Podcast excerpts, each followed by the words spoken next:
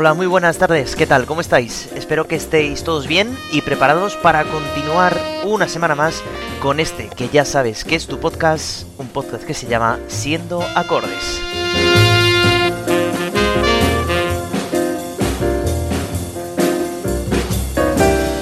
Bueno, antes de empezar, como siempre, daros de nuevo las gracias por vuestra participación en el podcast, por todos los comentarios que me están llegando por diferentes lugares, por diferentes plataformas. Ahora ya sabéis que eh, el podcast también está disponible en YouTube, por lo tanto nos vamos sabiendo un poquito más en plataformas para que de una manera u otra pues eh, siempre puedas acceder a este podcast musical y poder aprender un poquito de música.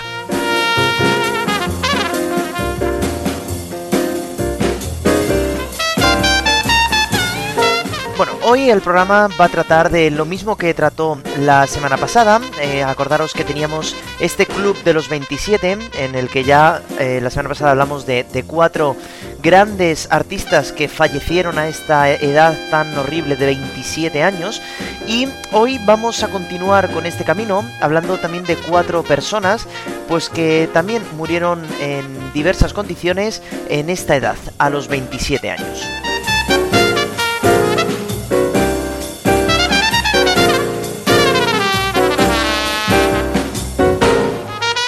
La forma de hacer el programa va a ser la misma, estaremos hablando un poquito de la vida de estos eh, artistas y luego les rendiremos un homenaje con una canción pues para que también podamos escucharles eh, una vez más y que digamos sus voces nunca estén realmente apagadas.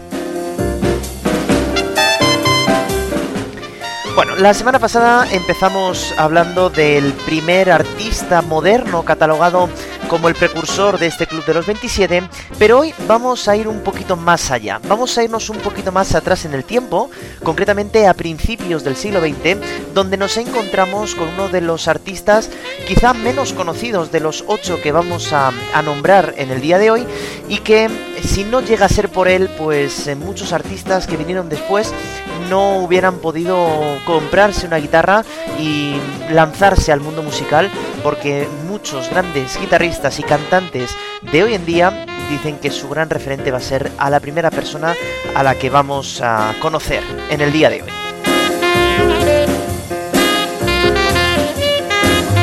Así que entonces, sin más dilación, nos vamos entonces a Mississippi, a América, y vamos a conocer a Robert Johnson. Vamos con él.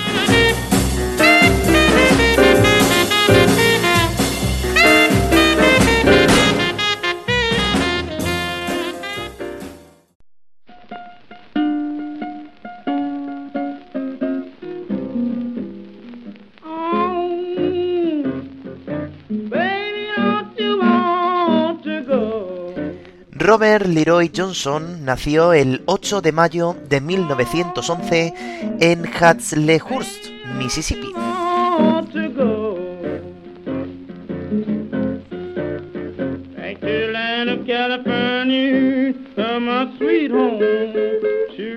Aunque pasó su infancia con el apellido Spencer, ya que se pensaban que la pareja de su madre era su padre, pero no era así. Desde muy pequeñito, Robert se interesó por el mundo de la música tocando el arpa y la armónica.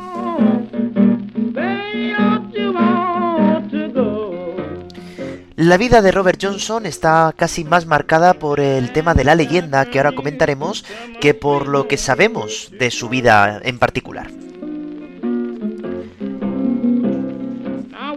De su vida amorosa podemos saber que se va a casar en dos ocasiones y va a tener un hijo, que también será después un grandísimo intérprete de blues.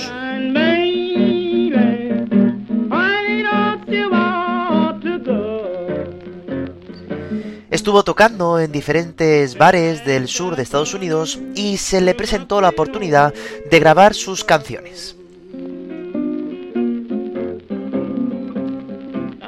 En tan solo 5 días pudo grabar un total de 29 canciones, en un total de 42 grabaciones.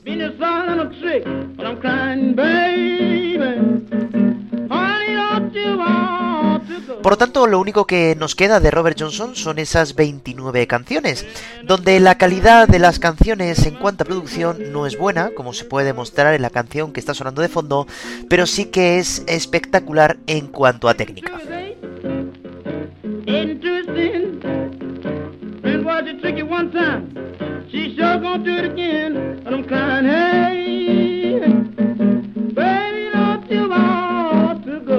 Su muerte ocurrió el día 16 de agosto del año 1938, cuando tenía tan solo 27 años.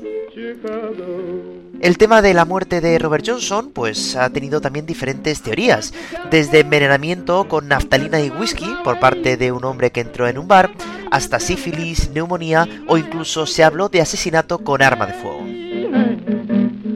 Tampoco sabemos dónde se encuentra enterrado Robert Johnson.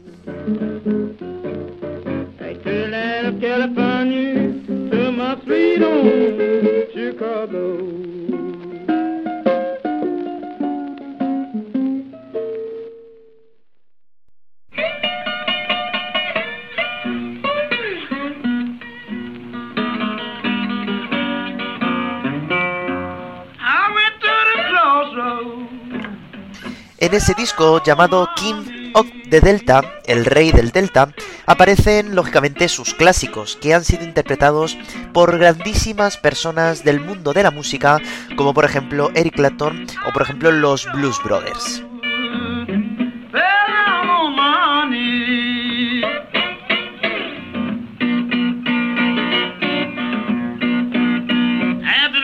Las canciones más importantes, pues sería la de Sweet Home Chicago, que es la que sonaba de fondo antes, o este Crossroads.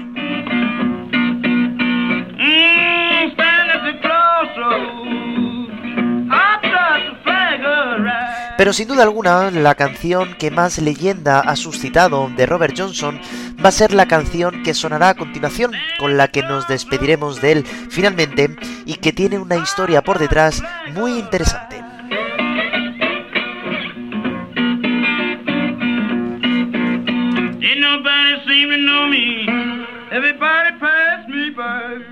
La canción en particular se llama Me and the Devil Blues, el blues del diablo y yo, ¿no? Es una canción donde ahora que cuando suene os vais a dar cuenta de que está sonando el slide en todo momento y demuestra una técnica pues que, bueno, era muy complicada de hacer en aquellos años, ¿no? La canción habla de un encuentro que tiene el compositor e intérprete con el demonio para salvar la deuda que tenía. Cuentan que la gente del pueblo dijo que hubo una temporada en el que realmente no se le vio al cantante por ninguna parte y que sinceramente pues las habilidades eh, con la música y con la guitarra pues no eran demasiado buenas. Dicen que cuando grabó esta canción, con esa letra que tenía, todo el mundo, claro, pensó que realmente había estado ese tiempo con el diablo y que él era el que le había enseñado a tocar el instrumento y a cantar también como hizo en, a lo largo de su vida, ¿no? Bueno, sea verdad, sea leyenda, sí que es cierto que Robert Johnson pues ha pasado a la historia por muchas razones, ¿no? Por ser uno de los precursores del mundo del blues, lógicamente, pero también por ser el precursor y el que abrió y forjó una segunda segunda leyenda, que será la de morir a los 27. Por tanto, para despedirnos y para homenajear a este gran desconocido, pero sin duda alguna imprescindible, Robert Johnson, vamos a escuchar su voz y su guitarra en este impresionante Me and the Devil Blues. Va por ti, Robert.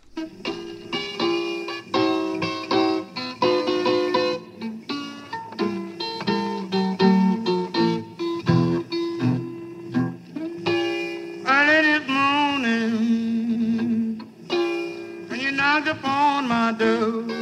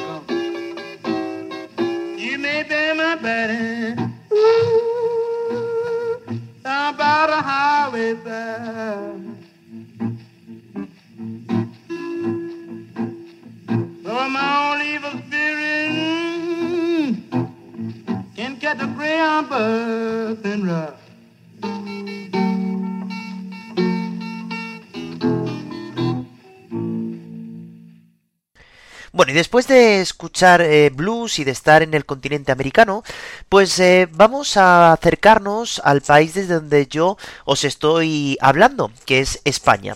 Por primera y única vez en estos dos programas dedicados al Club de los 27, vamos a estar en territorio español porque también tuvimos una persona, concretamente una mujer, que también falleció a la tierna edad de 27 años.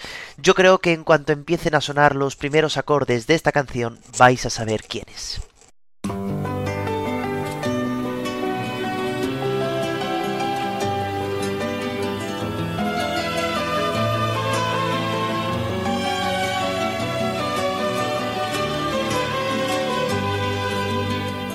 puntual cumplidora del tercer mandamiento,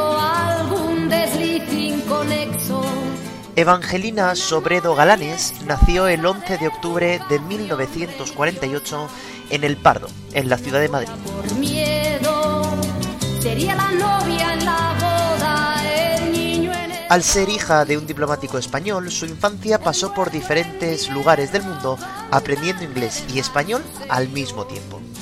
Dama, dama de alta cuna, de baja cama, señora de su señor, Gracias a una monja estadounidense que le animó a tocar la guitarra, en su vuelta a España dejó sus estudios de derecho para dedicarse al mundo de la música y a componer canciones que trataban sobre todo de los derechos de la mujer en un momento en el que la libertad femenina no tenía cabida en la sociedad.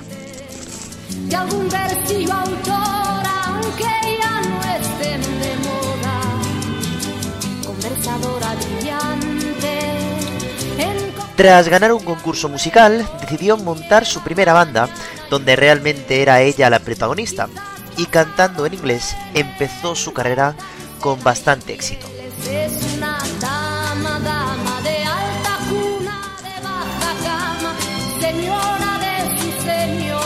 Aún así, el grupo se disolvió y decidió entonces apostar por su carrera en solitario.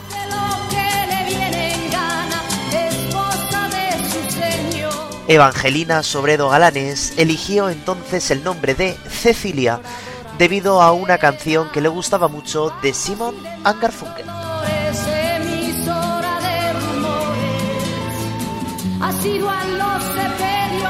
Así, ya con este nuevo nombre, grabará su primer disco, Cecilia 1, que tuvo muchísimo éxito, según los críticos, no por la voz, sino por el poder que tenían sus letras.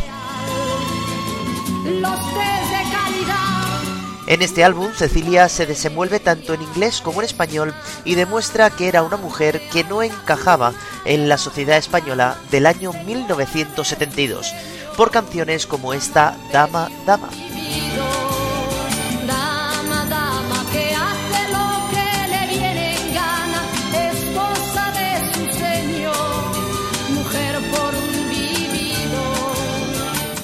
Ante el éxito que tuvo este primer álbum, Cecilia decidió ir al estudio para grabar su segundo álbum, que se iba a llamar Me quedaré soltera, y en cuya portada iba a aparecer ella embarazada, pero por culpa de la censura, los productores discográficos desecharon la idea, y finalmente el segundo álbum se llamará Cecilia 2.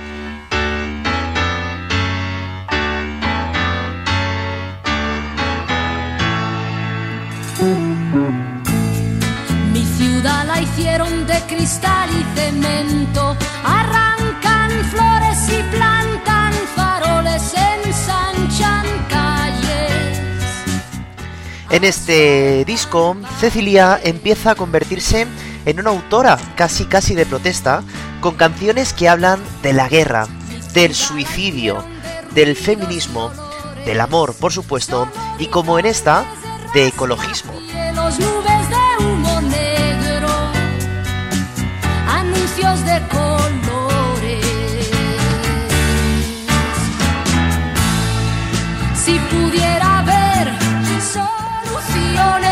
Pero sin duda será en el año 1975 cuando Cecilia llegará a los corazones de todos los españoles gracias a su álbum Un ramito de violetas, con canciones como la que da nombre al disco y que escucharemos al final de escuchar la biografía de Cecilia, que es sin duda pues la más importante de su carrera. No estaría mal vivir en mi ciudad.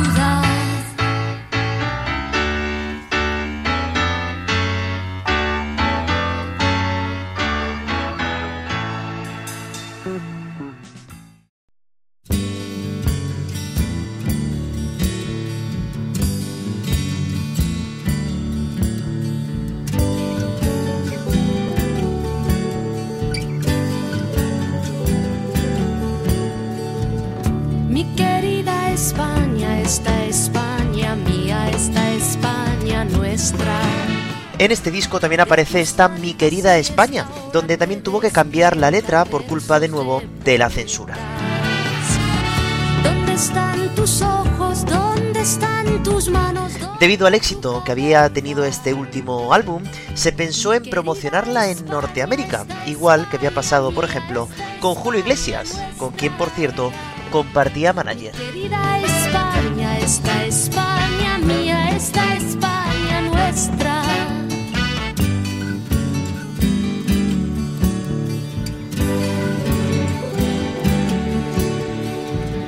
El día 2 de agosto del año 1976, cuando Cecilia tenía 27 años, acababa de dar un concierto en una sala de Vigo y tenía que estar esa misma mañana en Madrid para hacer una serie de grabaciones. ¿Quién pasó tu hambre? ¿Quién bebió tu sangre cuando estabas seca? Así que la banda se puso a conducir por la noche, dicen, a una velocidad bastante alta para poder llegar a la capital.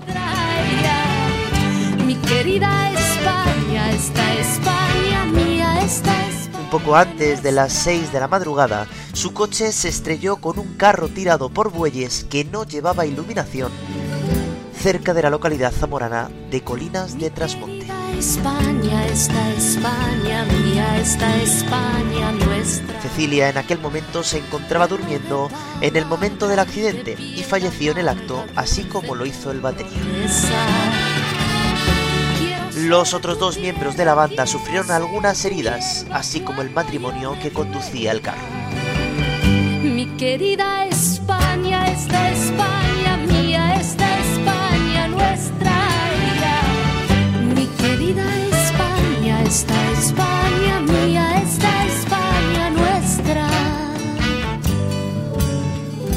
Así, en el momento más importante de su carrera, moría con tan solo 27 años la incansable e incensurable Evangelina Sobredo Galanes, más conocida como Cecilia. Para recordarla, eh, su corta pero intensa carrera, vamos a dejaros con un ramito de violetas, una canción que surge de un cuento que ella escribió siendo adolescente. Por lo tanto, vamos a recordar esta canción que es la más conocida y con la que hizo vibrar a todo el país con su letra. Cecilia, te seguimos recordando.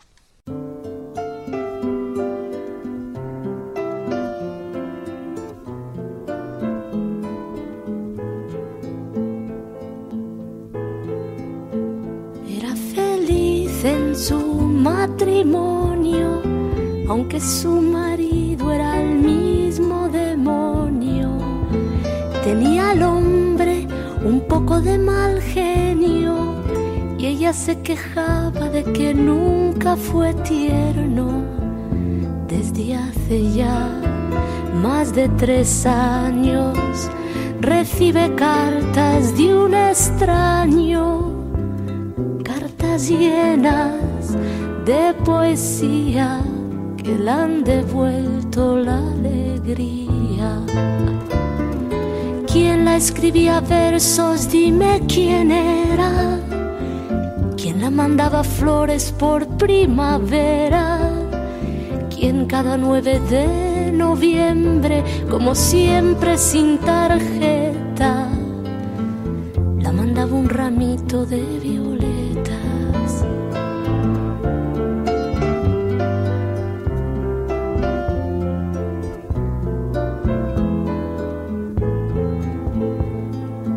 Veces sueña y se imagina cómo será aquel que tanto la estima. Sería un hombre más bien de pelo cano, sonrisa abierta y ternura en las manos. No sabe quién sufre en silencio, quién puede ser su amor secreto vive así de día en día con la ilusión de ser querida. ¿Quién la escribía versos? Dime quién era. ¿Quién la mandaba flores por primavera? ¿Quién cada 9 de noviembre, como siempre sin tarjeta,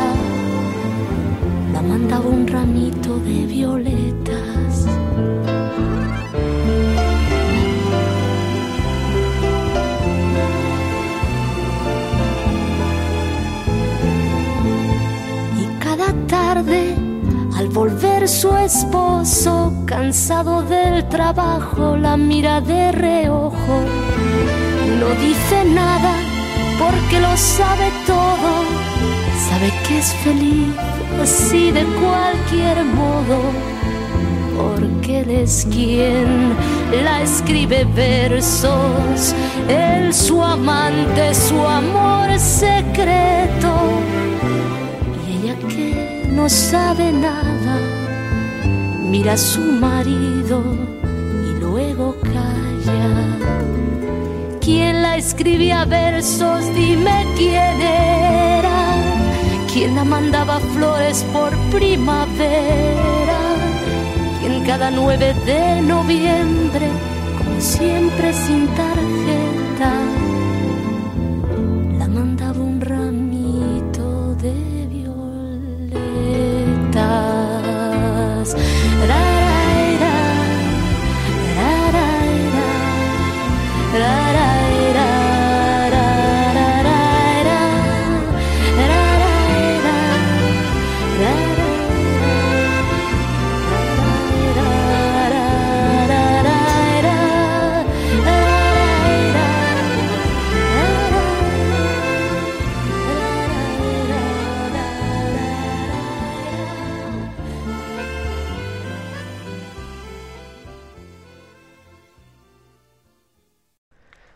y después de hablar de Cecilia, nos vamos de vuelta a los Estados Unidos y vamos a hablar de uno de los grandes vocalistas, de uno de los grupos que también ha marcado un antes y un después en el mundo de la música. Me refiero a Kurt Donald Cobain, quien nació el 20 de febrero de 1967 en Seattle, en Washington. Como ya os habréis dado cuenta, Kurt Cobain es el vocalista de Nirvana.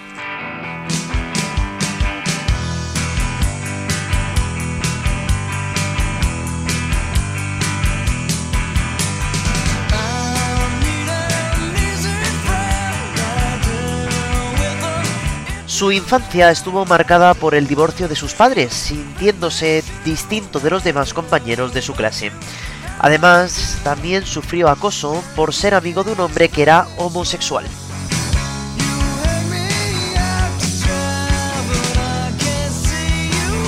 será su tío el que le va a comprar su primera guitarra cuando tenía 14 años. Dicen que el tío estuvo pensando en si comprarle una bicicleta, pero bueno, finalmente se decidió por el instrumento. Desde ese mismo momento, Kurt empezó a buscar amigos para formar bandas donde tocarían canciones de grupos ya existentes de rock.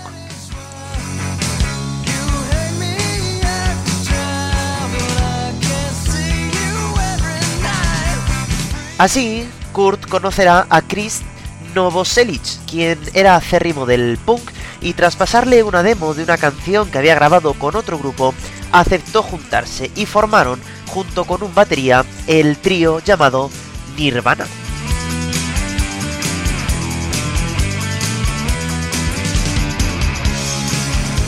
Muy pronto grabaron su primer disco, llamado Bleach, Lejía, donde ya se veían las influencias musicales y artísticas del grupo. Una banda grunge con guitarras pesadas y baterías altas y con la voz de Cobain que era muy rota y que hizo que tuvieran un ligero éxito con el que no contaban. En este primer disco ya se incluye este éxito que suena por debajo que es About a Girl.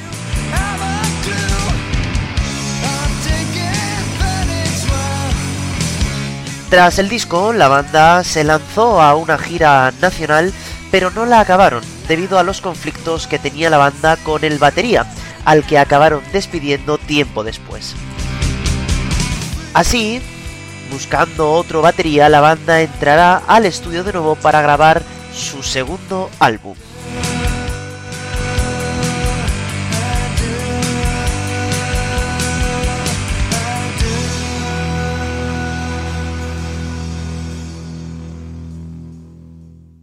Así, pensando que el segundo disco iba a ser igual o menos exitoso que el primero, buscaron un sonido más fuerte y poderoso. Así fue como surgió entonces el álbum Nevermind. Seguramente que os sonará esa portada de ese niño que está debajo de una piscina desnudo cogiendo un billete de dólar. Portada que por cierto ha estado hace poco en, eh, digamos, en boca de todos porque ya ese hombre les ha demandado por, se supone, abuso sexual. En este álbum nos vamos a encontrar con la canción con la que cerraremos el episodio o con este inolvidable Come As You Are.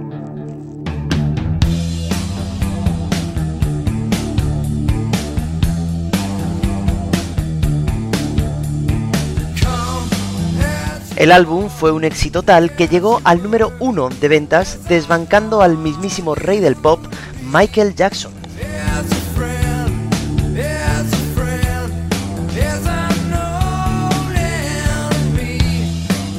Tras las ventas del disco, la banda hizo una pequeña gira, pero no hicieron muchos conciertos, alegando cansancio y problemas de salud del cantante.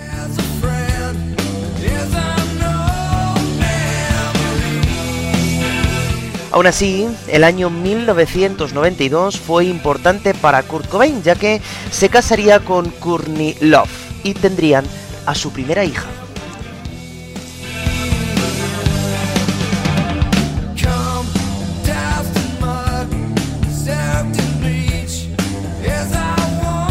Ese mismo año también tuvo lugar uno de los conciertos más recordados de la banda, cerrando el festival de Reading. Al escenario, Kurt Cobain salió en silla de ruedas y con una peluca rubia para reírse de los que decían que tenía problemas mentales.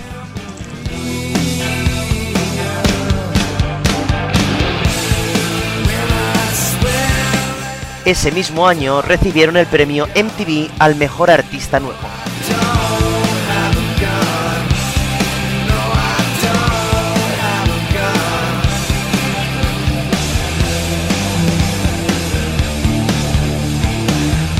Sin embargo, en 1993 la banda entrará una vez más en el estudio para grabar el disco In Útero, con canciones muy duras y con letras que nada tenían que ver con las anteriores.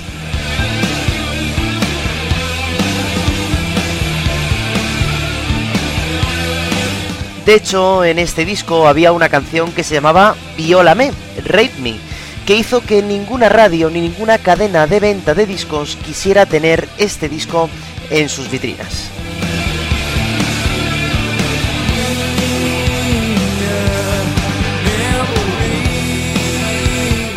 Aún así, aunque este álbum no tuvo el éxito, por supuesto, de Nevermind, Nirvana empezó de nuevo una gira internacional. Pero Kurt Cobain ya no era el mismo. Se le veía distraído y con problemas con el alcohol.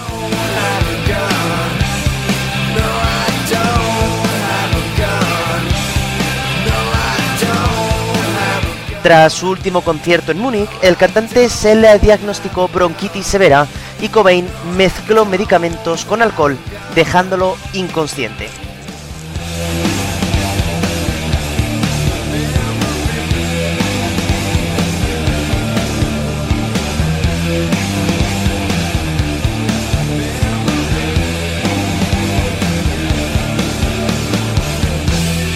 Tras este hecho, su mujer dijo que había sido un intento de suicidio por parte del cantante.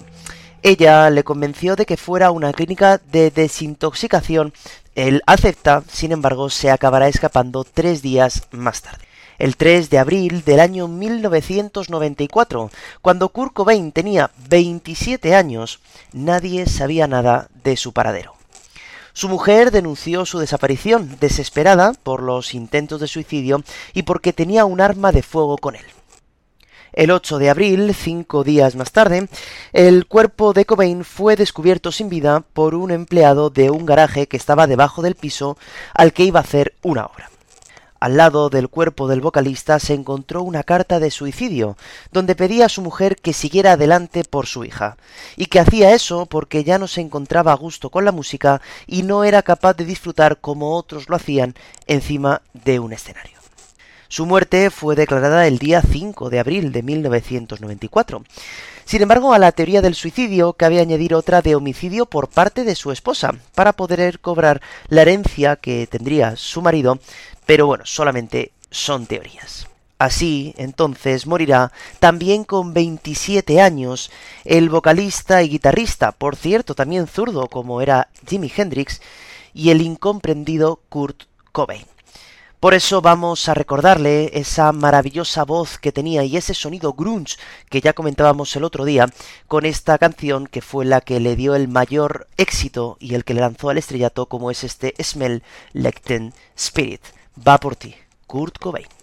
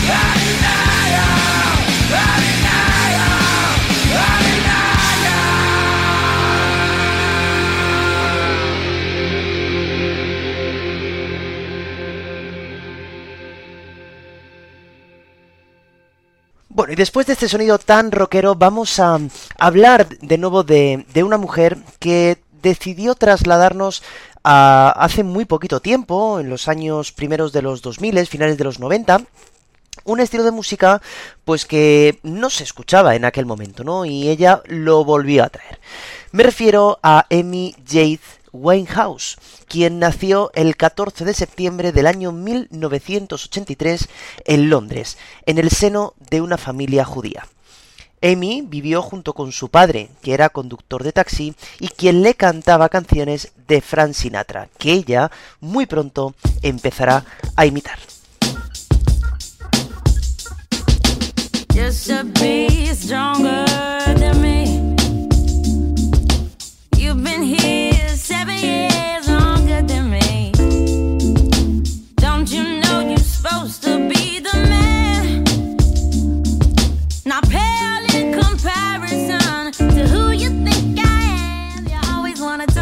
Empezó a componer a la tierna edad de 13 años, debido a que le regalaron su primera guitarra.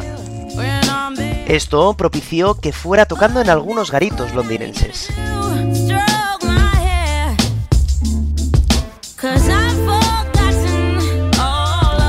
La música que tocaba era básicamente jazz, debido a que en su familia había una larga tradición y amor por este estilo musical, que había sido básico, imprescindible para que surgieran otro tipo de estilos.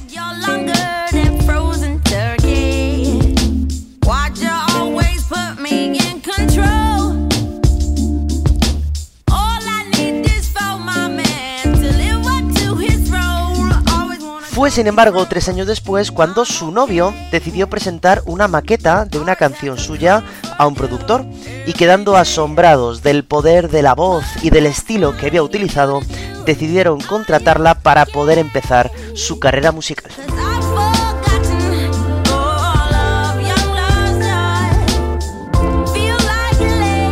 Su primer álbum se llamará Frank, en honor a su ídolo Frank Sinatra, y es un disco que une es, canciones escritas por ella misma y también por covers de canciones, especialmente también de jazz, que hicieron que la crítica fuera muy positiva, por volver a poner en el punto de mira a este estilo musical del que al final todos beben.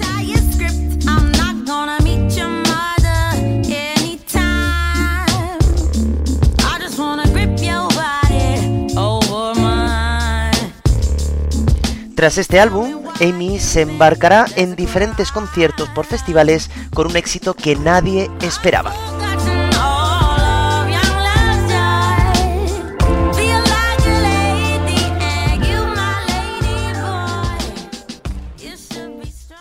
Pero sin duda será en el año 2006 cuando Amy Winehouse pasará a formar parte del colectivo mundial musical con el álbum llamado Back to Black, donde aparece una canción que ha marcado su vida personal y musical, que es este Rehab.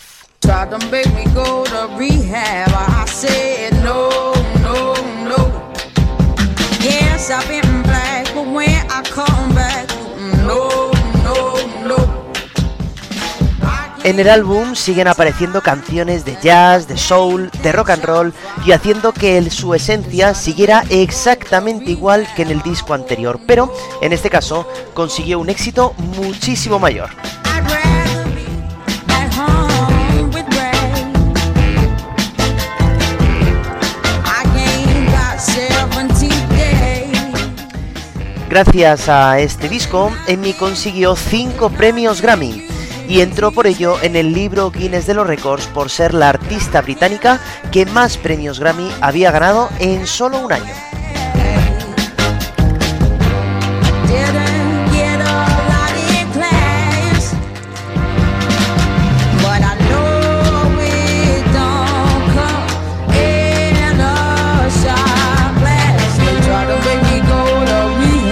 Durante y antes de la grabación de este disco, Amy empezó una vida llena de adicciones, mm, sobre todo a las drogas y al alcohol también. Unas adicciones que, por cierto, siempre se culpa al novio que estaba con él en aquel momento, que decidió, bueno, pues eh, probarlo juntos y ella, pues, no pudo dejarlo. De hecho, esta canción habla justamente de esto, ¿no? La gente de alrededor la veía muy mal y decían que fuera a rehabilitación, de ahí el nombre Rehab, Rehab, rehabilitación. Todo el mundo me dice que vaya, pero yo digo que no, que no y que no.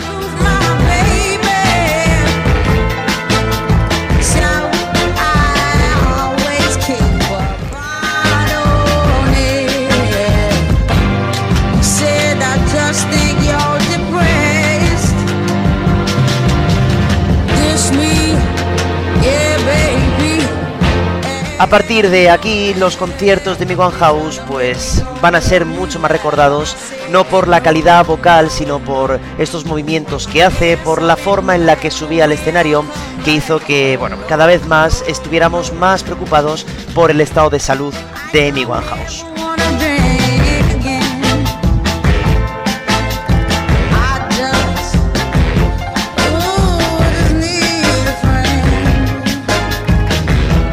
En el año 2010, Amy Winehouse afirma que va a grabar un tercer disco, donde iba a seguir con esta esencia del soul, del jazz, de esta música que él escuchaba, que ella escuchaba de pequeña y que quería transmitirnos a todos nosotros con sus letras escritas, claro, por ella.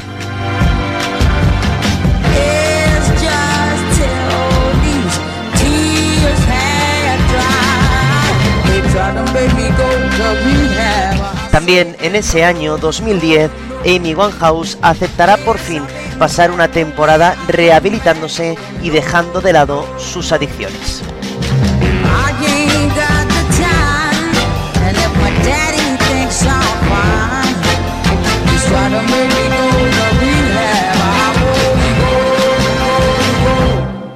Esta canción se ha definido muchas veces como un grito desesperado que nadie escuchó a través de la poesía.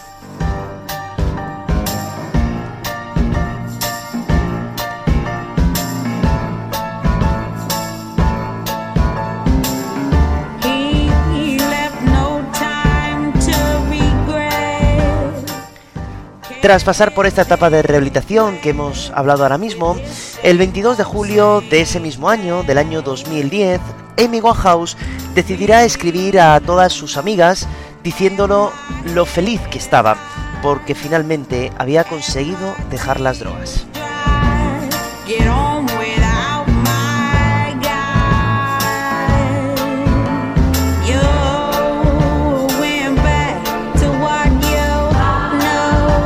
En ese mismo mensaje también decía que seguramente dentro de muy poco volverían a verse las caras, quedarían para tomar un café, un refresco, ponerse al día de todos los años que estuvieron sin verse, también por culpa del trabajo, lógicamente, y que tenían que empezar casi casi de cero.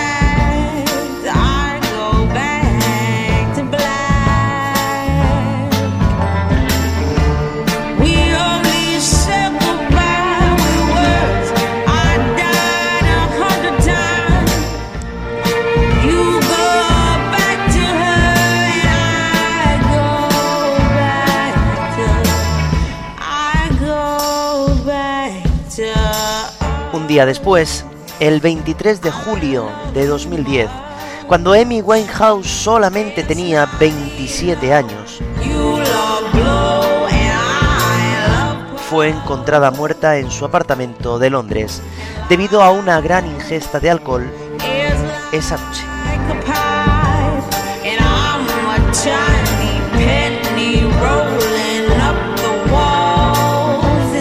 En la autopsia dijeron que no había ninguna sustancia ilegal en su interior. Por lo tanto, la muerte no podría haber estado causada por ninguna droga, sino que seguramente había sido por esa cantidad tan grande de alcohol que había consumido junto con las pastillas que le habían proporcionado para por fin acabar con estas adicciones.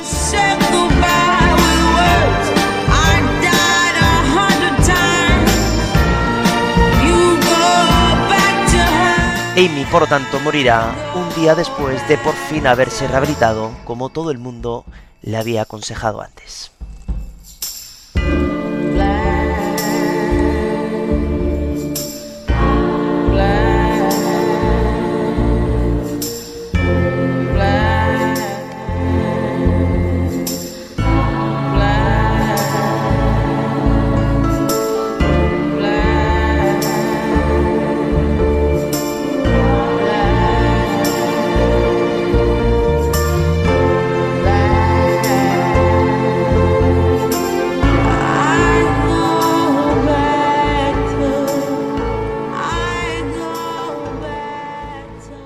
Así entonces cerramos esta puerta de este horrible club de los 27 con esta muerte de la última que se nos ha ido con tan solo 27 años, ya hace 12 años. ¿eh?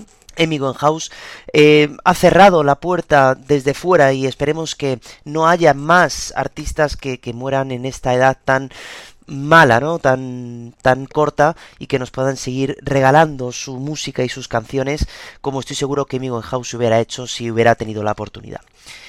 Claro, como siempre, a Amy House la tenemos que recordar y la tenemos que homenajear, por tanto vamos a elegir una canción que no seguramente no sea de las más famosas, pero he de decir que es de mis favoritas. Así que para recordar cómo se merece a esta irrepetible y valiente Amy Winehouse, vamos a poner esta You Know I'm No Good. Han pasado 12 años, Amy, pero todavía se te sigue echando de menos.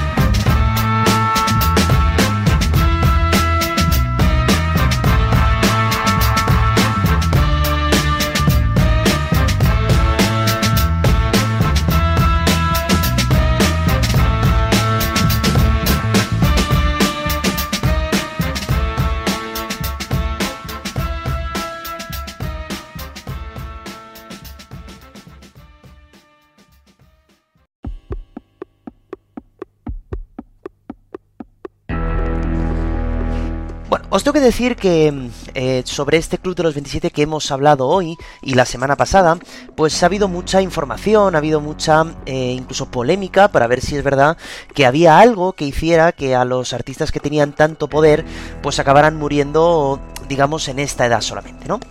Así que eh, os tengo que decir que uno de los estudios que más importancia cobraron hace unos años fue eh, un estudio realizado por científicos de la Universidad Tecnológica de Queensland en Australia, quienes al final se pusieron a investigar sobre este tema que acongoja a todo el mundo de la música, ¿no? Así, los científicos revisaron más de 11.000 biografías, tanto de solistas como de miembros de grupos musicales que murieron entre los años 1950 y 2010.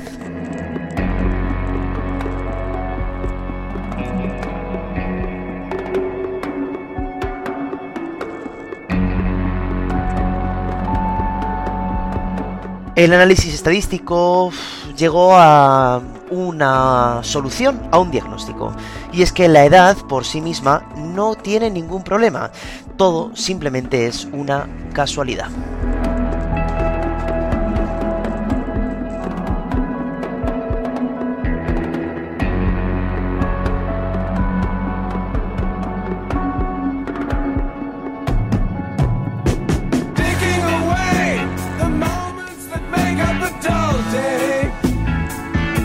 Los resultados arrojaron que tan solo el 1,3% de la muestra, es decir, 144 personas, fallecieron a los 27 años, que realmente es una cifra inferior a aquellos que fallecieron con 28, Waiting for some ya que habían eh, obtenido un resultado de un 1,4%, o sea, 153 artistas muertos a los 28.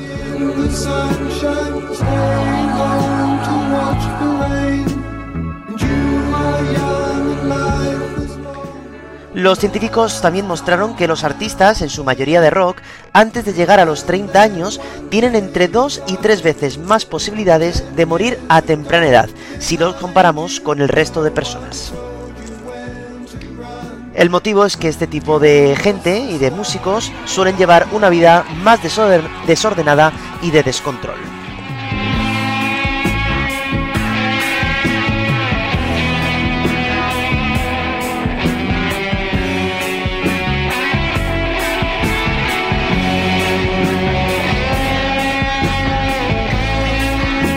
Entonces, ¿qué es lo que lleva a fallecer prematuramente? Pues en muchos casos el exceso de fama, ¿no? Aparte de la cantidad de pastillas, tranquilizantes y sustancias ilegales que empiezan a tomarse para poder afianzar todo el éxito que empiezan a tener, ¿no?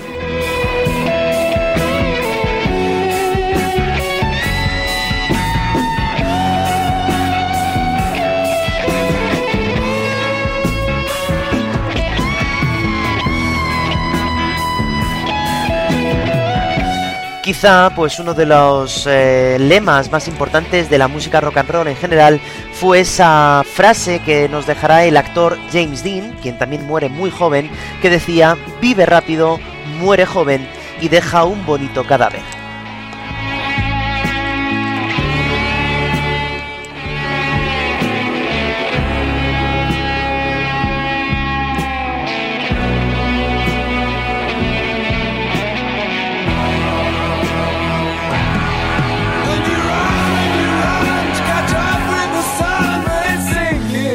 Por lo tanto, el Club de los 27 es famoso porque por lo menos estos otros artistas que os he hablado estas dos semanas, pues han sido muy famosos y ha dado la casualidad, la injusta casualidad, que murieran los ocho con esta edad de 27 años.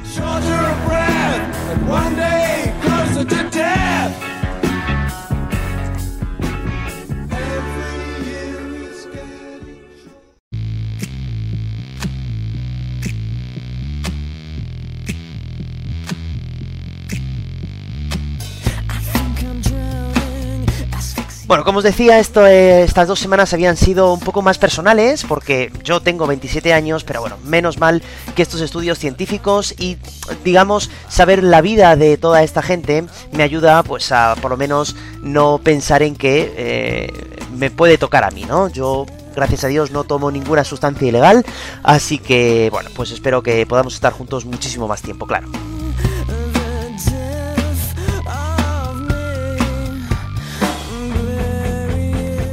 Así, con estas historias de estos eh, ocho grandes músicos y referentes, todos ellos de la música actual, nos vamos a despedir, si os parece.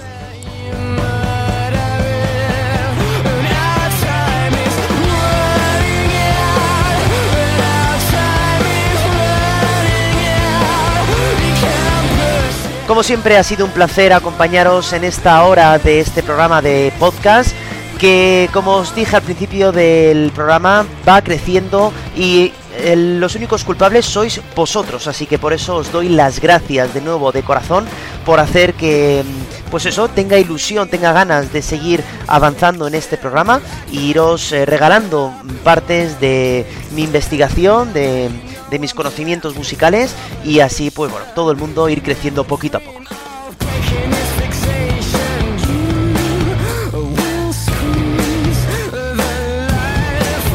Como siempre digo, si habéis llegado hasta este punto, ya podéis dar al me gusta, podéis por supuesto compartirlo con todas las personas que queráis para que echen un rato agradable escuchando buena música y buenas historias y podéis comentar incluso también en estas plataformas para que también sepa qué es lo que os está pareciendo cada uno de los programas y si os van gustando.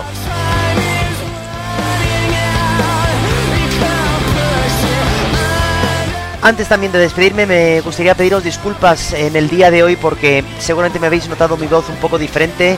He pasado por un cuadro de, bueno, eh, digamos de catarro y bueno, pues a lo mejor mi voz no ha estado tan bien como ha estado las últimas semanas. Os pido disculpas porque no podía parar de grabar eh, por, por, los tiempos eh, de subida del programa, pero bueno, espero que ya para las próximas pues ya esté recuperado del todo y podamos seguir escuchando mi melodiosa voz.